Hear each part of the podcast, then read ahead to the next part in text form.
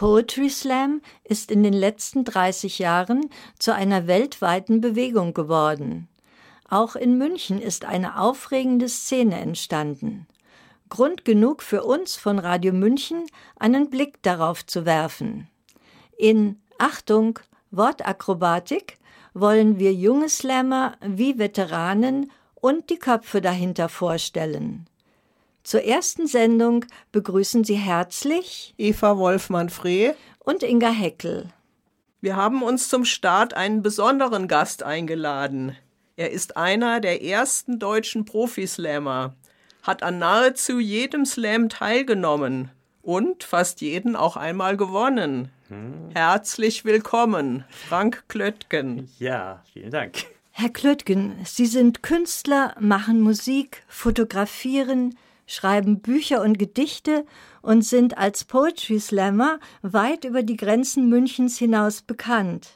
Was ist eigentlich Poetry Slam und worin besteht für Sie der besondere Reiz des Poetry Slam? Ja, ganz ursprünglich hat es mal in Amerika, in Chicago angefangen als Idee, dass man die Lesungen irgendwie aufpeppen muss, damit die Power, die in den Texten steckt, doch auch auf der Bühne wieder äh, zu erleben sind. Und drumherum wurde dann das Konstrukt eines Wettbewerbs zu schaffen, dem Abend eine Linie zu geben, dass es halt am Ende einen Gewinner, eine Gewinnerin geben wird. Für mich, so wie ich das jetzt schon äh, formuliert habe, liegt halt eben der Reiz nicht in dem Wettbewerb an sich. Für mich ist der Wettbewerb eine Krücke, um sozusagen Publikum anzulocken. Es ist tatsächlich für mich der Gedanke, der auf der Bühne Texte, für mich sind das Gedichte, erlebbar zu machen, weil halt gerade in der Lyrik ist einfach der Text auch auf Laut und Klang geschrieben. Den sieht man nicht, wenn man im Schulbuch durchblättert und die Metaphern rausfinden muss oder die Alliterationen, aber man hört es auf der Bühne unmittelbar. Der ursprüngliche Impuls der Poetry Slam Szene war ja, literarisch anspruchsvoll und gesellschaftskritisch zu sein. Heute werden aber mehr und mehr einfache, konsensfähige Texte vorgetragen. Wie stehen Sie dazu? Ja, für mich ist es natürlich immer ein Genuss, wenn ich merke, ein Text ist eben nicht darauf geschrieben, heute das Publikum so zu bezirzen, dass man gewinnt, sondern die Sprache so zu benutzen, dass man merkt, hier ist jemand, der spielt mit Sprache, der ist begeistert von Sprache und beherrscht es auch, die Sachen erlebbar zu machen. Nun gibt es aber den Wettbewerb und es gibt natürlich ein klares Ziel, wenn man den Wettbewerb gewinnen will, dann muss man halt das Publikum irgendwie reizen. Im Moment ist es so und es gibt immer Trends und Moden, dass man dem Publikum eher wirklich das zum Fraß vorwirft, was die gerne essen. Es kann natürlich auch über die Verstörung kann man auch gewinnen, aber im Moment ist es einfach so, dass der Zeitgeist nicht hinterher ist, auf der Bühne von den Vortragenden überrascht zu werden, sondern wirklich das zu hören, was man mag, in einer schönen neuen Weise, sich darüber zu amüsieren und dann äh, Beifall zu klatschen. Aus Ihrem Wikipedia-Eintrag erfahren wir, dass Sie seit 2005 die Slam-Show Grand Slam in Essen, Ihrer Geburtsstadt, veranstalten. Unterscheidet sich die Münchner Poetry Slam Szene von der in Essen? Und wenn ja, wie? Ja, das ist ein grundsätzlicher Unterschied, den es äh, zwischen mehreren Städten eigentlich besteht. Und zwar ist die Slam-Szene professionell aufgezogen oder wird sie eher von beteiligten Dichtern organisiert, die eher den Eindruck haben, na, wir müssen da jetzt auch mal was machen. Meist ist es so, dass die erste Variante, die so in München auch praktiziert wird, die, die beständigere ist. Also die Slam-Szenen, die so eher von Beteiligten, also von Bühnenbeteiligten organisiert ist, die hat immer so etwas eher Sprunghaftes, die halt auch davon abhängig ist, wie sehr ist der Beteiligte tatsächlich noch Poetry Slammer, Poetry Slammerin. Das ist natürlich so, dass das über die Jahre immer etwas abebbt. Und wenn man, wie hier in München, wie die meisten Shows zumindest, in den Händen von Personen sind, die einfach sich als Organisatoren verstehen und nicht äh, unbedingt als oder auch ausschließlich also gar nicht als Auftretende, dann bekommt man da einen professionelleren Rahmen raus. Und der ist hier in München wie auch in Hamburg, sage ich mal, sehr professionell. In Essen ist es sehr rudimentär. Da gibt es nach wie vor immer noch das Problem, dass ein, kein Eintritt genommen werden kann. Ich bin mit dieser Grand Slam Show etwas außen vor. Das ist die älteste Reihe, die dort besteht und hat sich aber nie als Poetry Slam verstanden, sondern ist einfach eine Revue ohne Wettbewerb. Jetzt würden wir gern ein Stück des Musikers Frank Klöttgen hören, das er zusammen mit seiner Band Marilyn's Army spielt. Es heißt von vorn. Haben Sie selbst den Text geschrieben? Ja, also eigentlich ist tatsächlich auch das Songtextschreiben meine Ursprungszelle des, des Poetry Slams. Ich unterscheide da allerdings auch zwischen den äh, Songtexten und den Poetry Slam Texten. Da hat es nie eine Überschneidung gegeben. Also das eine ist dort, das andere ist hier und beides muss irgendwie seinen Sinn machen.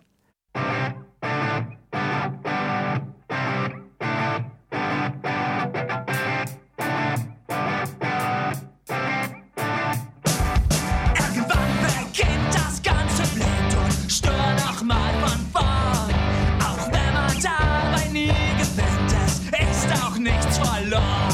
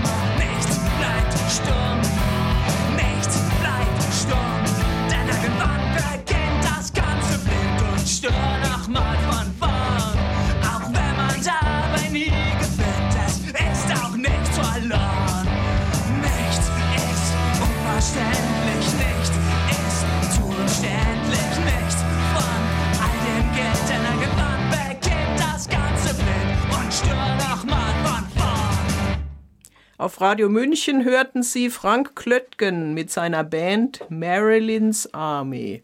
Mit ihrer Globetrotter Slam Tour 2016 waren sie weltweit unterwegs. Haben Sie in Madagaskar auch geslammt auf Deutsch oder wie war das? Ja, tatsächlich auf Madagaskar war das auf Deutsch. Ich hatte natürlich für die Welttour durchaus auch englischsprachige Texte vorbereitet. Und, aber in Ländern, wo die Leute halt auch kein Englisch reden oder auch nicht viel mehr Leute Englisch reden, da habe ich dann eigentlich eher darauf gesetzt, dass ich die Performance in den äh, Vordergrund gestellt hatte. Ich hatte halt Kurzversionen meiner deutschen Texte vorbereitet und äh, habe dann da durch den Dolmetscher auch immer kurz vorher gesagt, worum es gehen wird und welche, auf welche deutschen Worte man zu achten hat, um sie wiederzuerkennen. Und, und dann halt wirklich Texte genommen, die über Sprachwiederholung, über Refrainartige Sachen, über die Struktur vor allen Dingen funktionieren. Und die kann man dann natürlich auch erfassen, wenn man die Sprache nicht spricht. Da war es dann eigentlich ausschlaggebender, dass ich äh, die deutschen Texte etwas souveräner vortragen konnte und dadurch eindrucksvoller auf der Bühne wirkte. Was speziell zum Beispiel auf Madagaskar sehr wichtig war, weil dort ist eigentlich die Slam-Kultur sehr vom Hip-Hop beeinflusst.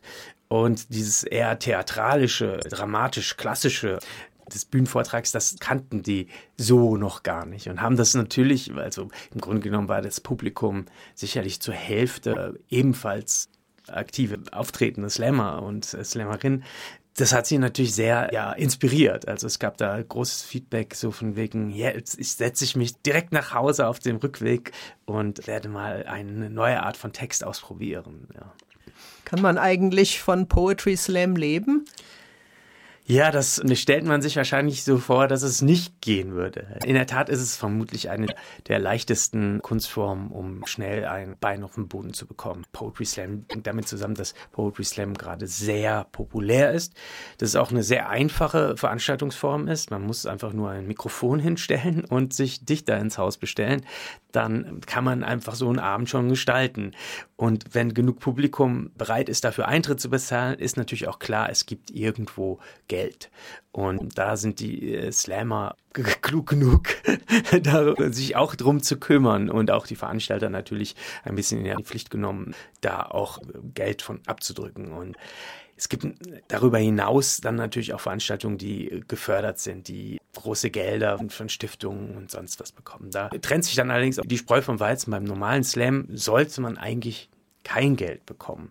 Aber wenn man jetzt bestimmte Menschen anlocken möchte, dann tut man das natürlich auch über Geld. Und deswegen gibt es auch viele Slams, die komplett nur mit eingeladenen Gästen operieren, um dann auch nicht so ein Gefälle dort zu machen. Also, dass der eine 0 und der andere 500 Euro bekommt, das gibt es dann auch nicht. Aber es ist klar für jeden Auftretenden, da wenn du dort eingeladen wirst, dann kriegst du auch Geld. Und das sind dann eigentlich auch ganz passable Gagen. Und wenn man dann auch in den Kreis der Leute gerät, die dann für ja, hochdotierte Sachen eingeladen werden, dann äh, fließen da auch schon mal vierstellige Gagen. Und das ist sicherlich für mich, für jemand, der aus der Musik kommt, eine unvorstellbare Sache, wenn man das hochrechnet auf eine ganze Band, dann wären wir quasi dann auf äh, Sportfreunde stiller Niveau. Und, äh, aber auf dem Niveau sind eigentlich sicherlich 100 Slammer in Deutschland, dass sie halt sehr gut davon leben können, sich keiner Gedanken machen müssen, irgendeinen anderen Job während der Zeit ihres aktiven Slammer-Daseins äh, anzunehmen. Auf welchen Münchner Bühnen kann man Sie regelmäßig sehen und hören? Ja, das war ein Teil meiner äh, Münchner Integration. Ich bin jetzt fünf Jahre in der Stadt, schnellstmöglich eine Lesebühne zu äh, gründen. Die erste äh, waren die Stützen der Gesellschaft. Die finden jeden dritten Dienstag im Fraunhofer Theater statt. Die Nummer zwei war dann die Show Poetry und Parade in der Seidelvilla. Die ist dann immer am ersten Montag im Monat äh, dran. Beides natürlich mit kleinen Sommerpausen. Und dann bin ich noch Moderator von der Kiezmeisterschaft. Dort bin ich nicht immer auf der Bühne, manchmal bin ich auch nur an der Kasse. Die findet jeden dritten Samstag im Stragula statt. Und dann gibt es noch Einzelauftritte, von denen ich vor allen Dingen natürlich mein Nebenprojekt Wort im Akkord anpreisen mag, das am 19.05. dann München Premiere im Bahnwärter Thiel hat. Und nochmal eine ganz andere Art und Weise Poesie auf der Bühne darzubieten zeigen wird. Vielen Dank für das Gespräch, Herr Klöttgen. Wer mehr über Frank Klöttgen, seine Auftritte und sein Werk wissen will, wird im Internet fündig unter www.hirnpoma.de. Zum Abschluss unseres Gesprächs liest Frank Klöttgen ein eigens für Radio München verfasstes Gedicht, ein Radiogedicht. Ja, es war mir eine große Ehre, schnell noch etwas zu schreiben. Ich fabriziere ja eigentlich fast täglich Gedichte und dann sollte es wohl, wir haben festgestellt, es gibt noch keins übers Radio und dem wollte ich dann schnellstmöglich Abhilfe schaffen. Der Text heißt Dem Äther. Radi, Radi, Radio, ich drehe am Rad deiner Sendersuche und flüchte mich ins Irgendwo, getrieben vom seiernden Deutschpop-Eunuche wissend, in dem Gerausche der Ultrakurzwellen gibt's die momentelang richtigen Stellen, die wandernd der lotrote Strich für mich findet und gerättreu kurz an Bestätigung bindet, erinnernd die matt hinterleuchteten Stadtnamenskalen im Musiktruhen entströmenden Röhrengeruch, die nem Dreiersprung folgenden Megahertz-Zahlen am Radiorekorder nebst Bandsalatfluch, Mixtape Alert, auf der Suche nach Stil, stieß ich tief nächtens aufs Herz von John Peel, gab ihm die Lizenz, mir die Nächte zu stehlen, mit krudem Kram aus noch verdecktem Gefallen, den würde mir Spotify niemals empfehlen. In solch Algorithmen riecht alles nach allen. Verklärend, aufgrundig, und Blaupunkt brach ich dereinst auf, zu landen an Stränden von neuen Instanzen. Von Sony und Sharp nahm ich Flotten in Kauf, als Worte und Klänge mich lehrten zu tanzen, abwehrend. Du maulst gekränkt, hier fehle die Probierkraft der Community. Der autarkische Schwarm sei der Held vom Gedichte. Das ist vielleicht nicht grundverkehrt. Mir bleibt's ein Reichtum ohne Wert, das wird später deine, nie meine Geschichte. Und damit geht die erste Sendung von Achtung, Wortakrobatik zu Ende. Informationen dazu finden Sie auf unserer Homepage www.radiomünchen.net. Wir bedanken uns bei dem Mann am Mischpult, Johannes Waldmann, für die technische Unterstützung. Am Mikrofon verabschieden sich Inga Heckel und Eva Wolfmann-Freh. Tschüss und bis zum nächsten Mal.